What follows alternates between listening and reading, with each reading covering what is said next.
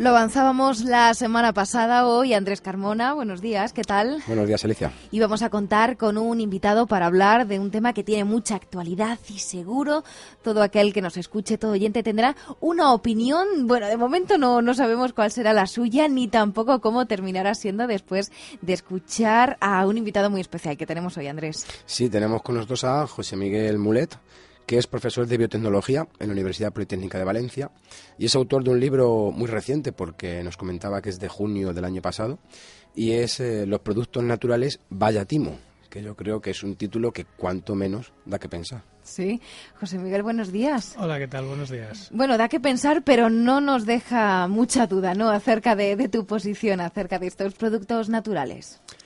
Bueno, si a ti te venden una cosa diciéndote que es natural y que por eso sea mejor, te están tomando el pelo, porque natural solamente quiere decir que está en la naturaleza, pero el veneno de serpiente es la mar de natural. bueno, empezando por ese ejemplo, desde luego, para hacer una mejor aproximación, eh, José Miguel o JM me decía que, que casi nadie te llama eh, José Miguel. ¿Qué son exactamente los productos naturales que nos quieren hacer vender? A ver, hoy en día es un término de marketing cualquier cosa que ponga natural parece que sea mejor. Entonces, solamente está medianamente regulado en el tema de la alimentación. Natural te lo puede decir cualquiera, pero en cambio ecológico ya está regulado. Y solamente tiene que ser que se adapte a la normativa de producción ecológico. Fuera de la alimentación, cualquier cosa te pueden decir que es natural o que es ecológico si les da la gana, porque no hay ninguna regulación y yo te puedo vender mañana, pues no sé, plástico ecológico. ¿Por qué? Porque yo te digo que es ecológico y ya está.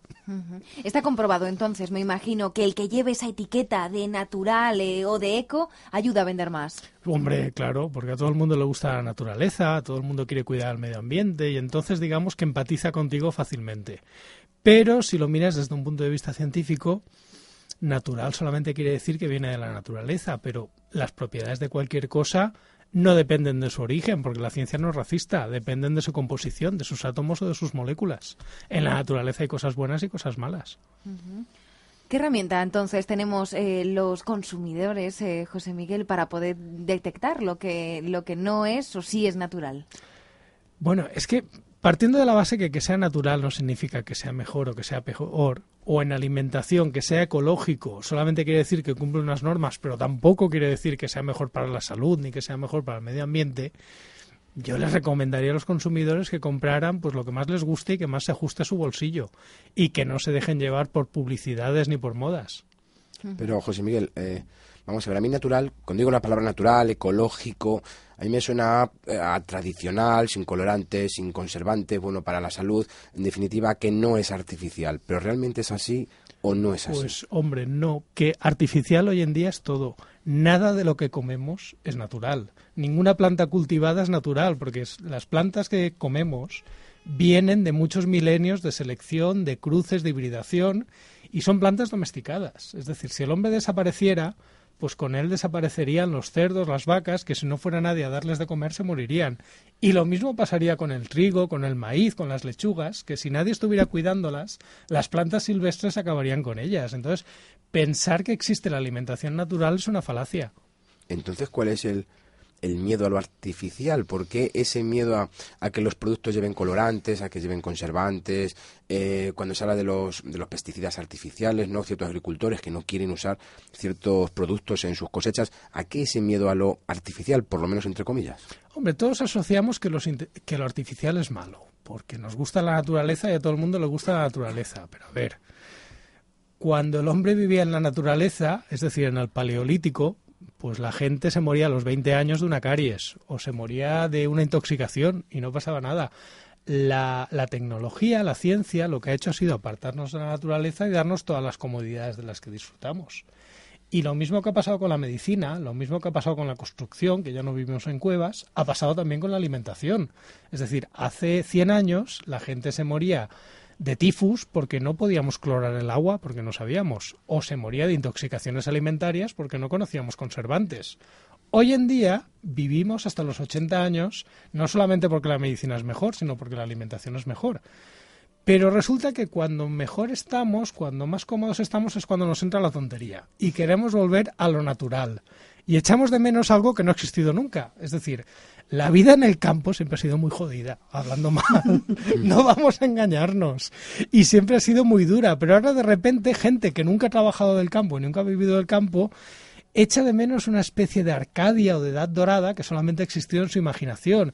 Y echa de menos una especie de que era ir al campo, cogías una manzana y todo era muy sano y muy tal. Pues mira, ni la variedad de manzana existía y posiblemente estaría pringadita de bichos o de hongos, que es lo que pasaba antiguamente. O sea, que crees entonces que el consumidor, eh, me estoy imaginando que vaya al supermercado, tiene que desterrar un poco esa alerta, ¿no? Hacia todo lo, lo nuevo, lo que parezca que ya ha pasado por muchas manos. La comida nunca ha sido tan segura como ahora, ni tan rica. Y te pongo un ejemplo todo el mundo ve de lo más normal ir a un supermercado y comerse un kiwi. Que además, cuando una persona está embarazada y como son muy ricos en vitamina D, le dicen que coma kiwis para tener ácido fólico y prevenir la espina bífida. Hace 20 años la gente había mucha más incidencia de espina bífida y tenían que dar eh, suplementos de vitaminas. Hoy cuando una señora se queda embarazada le dicen que coma kiwis porque es de la fruta más rica en, en ácido fólico. Los kiwis se siembran en España desde el año 86.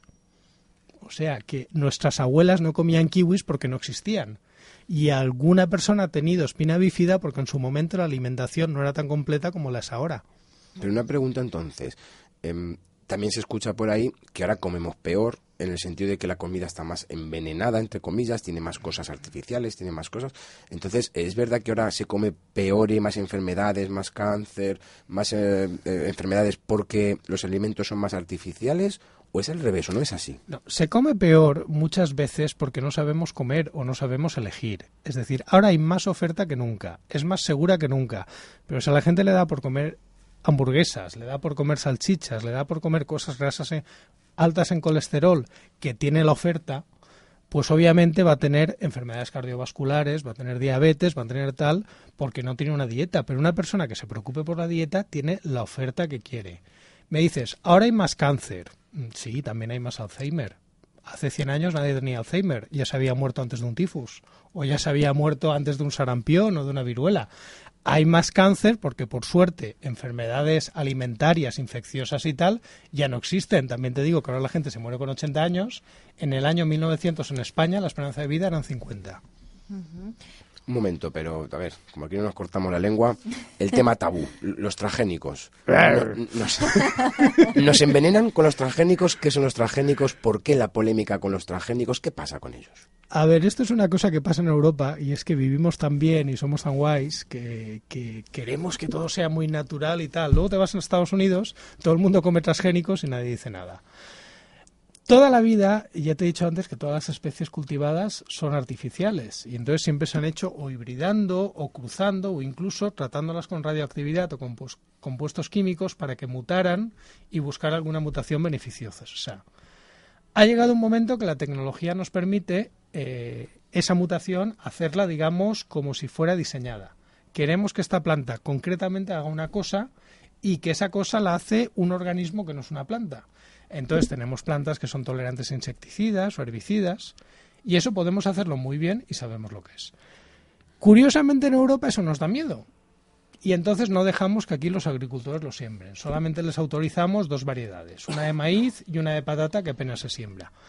En cambio, en otros países siembran lo que les da la gana y curiosamente aquí eh, no lo sembramos, no queremos comerlo, con lo cual hay una obligatoriedad de etiquetarlo pero como los productores ven que hay rechazo, no lo hacen y se utiliza para alimentación animal, pero lo importamos. Entonces no sembramos transgénicos, los importamos todo y los utilizamos para todo menos para la comida. Por ejemplo, lo más curioso, lo de higiene íntima femenina se hace con algodón y es transgénico. Y nadie tiene alergia y nadie tiene problemas y nadie tiene pegas. Los billetes de euros se hacen con algodón transgénico no conozco a nadie que le están dando alergias, que se está... Y bueno, si alguien tiene el problema, que me los dé a mí. Yo me hago cargo. Ponnos algún ejemplo más para que los siguientes lo entiendan. Pues mira, muy fácil. Eh, la gente piensa que está comiendo transgénicos. No estamos comiendo transgénicos. El maíz y las hojas transgénicas se utilizan para piensos y alimentación animal. En cambio, la mayoría del algodón, como puede ser la ropa, los billetes de euro, el algodón sanitario o el de higiene íntima, es transgénico. Eh, los jabones, que pone jabón enzimático, estos enzimas son transgénicos. eh, líquido de lentillas, ese que pone eh, líquido limpiador enzimático. Las enzimas también son transgénicas. Los medicamentos, la insulina, la hormona de crecimiento, el interferón, esto se hace cogiendo un gen de humanos, copiándolo y metiéndolo en una bacteria. Y esto hace que sea mucho más barata y mucho más segura. Entonces, no hay un miedo a los transgénicos porque estamos utilizando transgénicos. Curiosamente, hay gente que, que, le da por decir que los transgénicos son malos y tal, pero es gente que cuando va tiene diabetes y le inyectan insulina no se queja. Un poco hipócrita. Porque quizás no, no se hubiera parado a pensar, sí, sí. No, sí, en general la gente que dice eso no se para a pensar, pero de todo, pero bueno. Pues nos vamos a quedar, Andrés, no sé si tienes alguna pregunta más. No, yo creo que lo importante de este tema es, desde el punto de vista de la filosofía, ¿no? cuando digo importante, importante desde mi reflexión filosófica, es que enlaza con el tema de la, lo artificial y lo cultural, lo difícil que es filosóficamente distinguir qué es natural, qué es artificial, y luego la, la, la valoración que hay de que lo natural es bueno y lo artificial es malo, lo cual es una identificación falsa porque vestirse no es natural. Y sin embargo es bueno que nos vistamos. Tener una casa no es natural pero yo prefiero una casa vivir en una cueva. Entonces mm, bueno, no sé si pero el problema es que la naturaleza la abandonamos en el neolítico cuando nace la agricultura. Es decir llegamos 6.000 años tarde para eso. Sí pero también existe también existe el mito del buen salvaje. Pensar que en el sí. paleolítico la gente era muy feliz vivía sí, de un modo eh, natural vivía eso es sin, que Rousseau, Rousseau no sé lo que se fumaba pero bueno Me parece una muy buena lectura para terminar y la tranquilidad que me has transmitido. Ha sido un placer, eh, José Miguel Mulet. Muchísimas gracias por haber estado esta mañana en Ser Alcázar. A vosotros. Y Andrés, te espero la próxima semana. Hasta la semana gracias. que viene.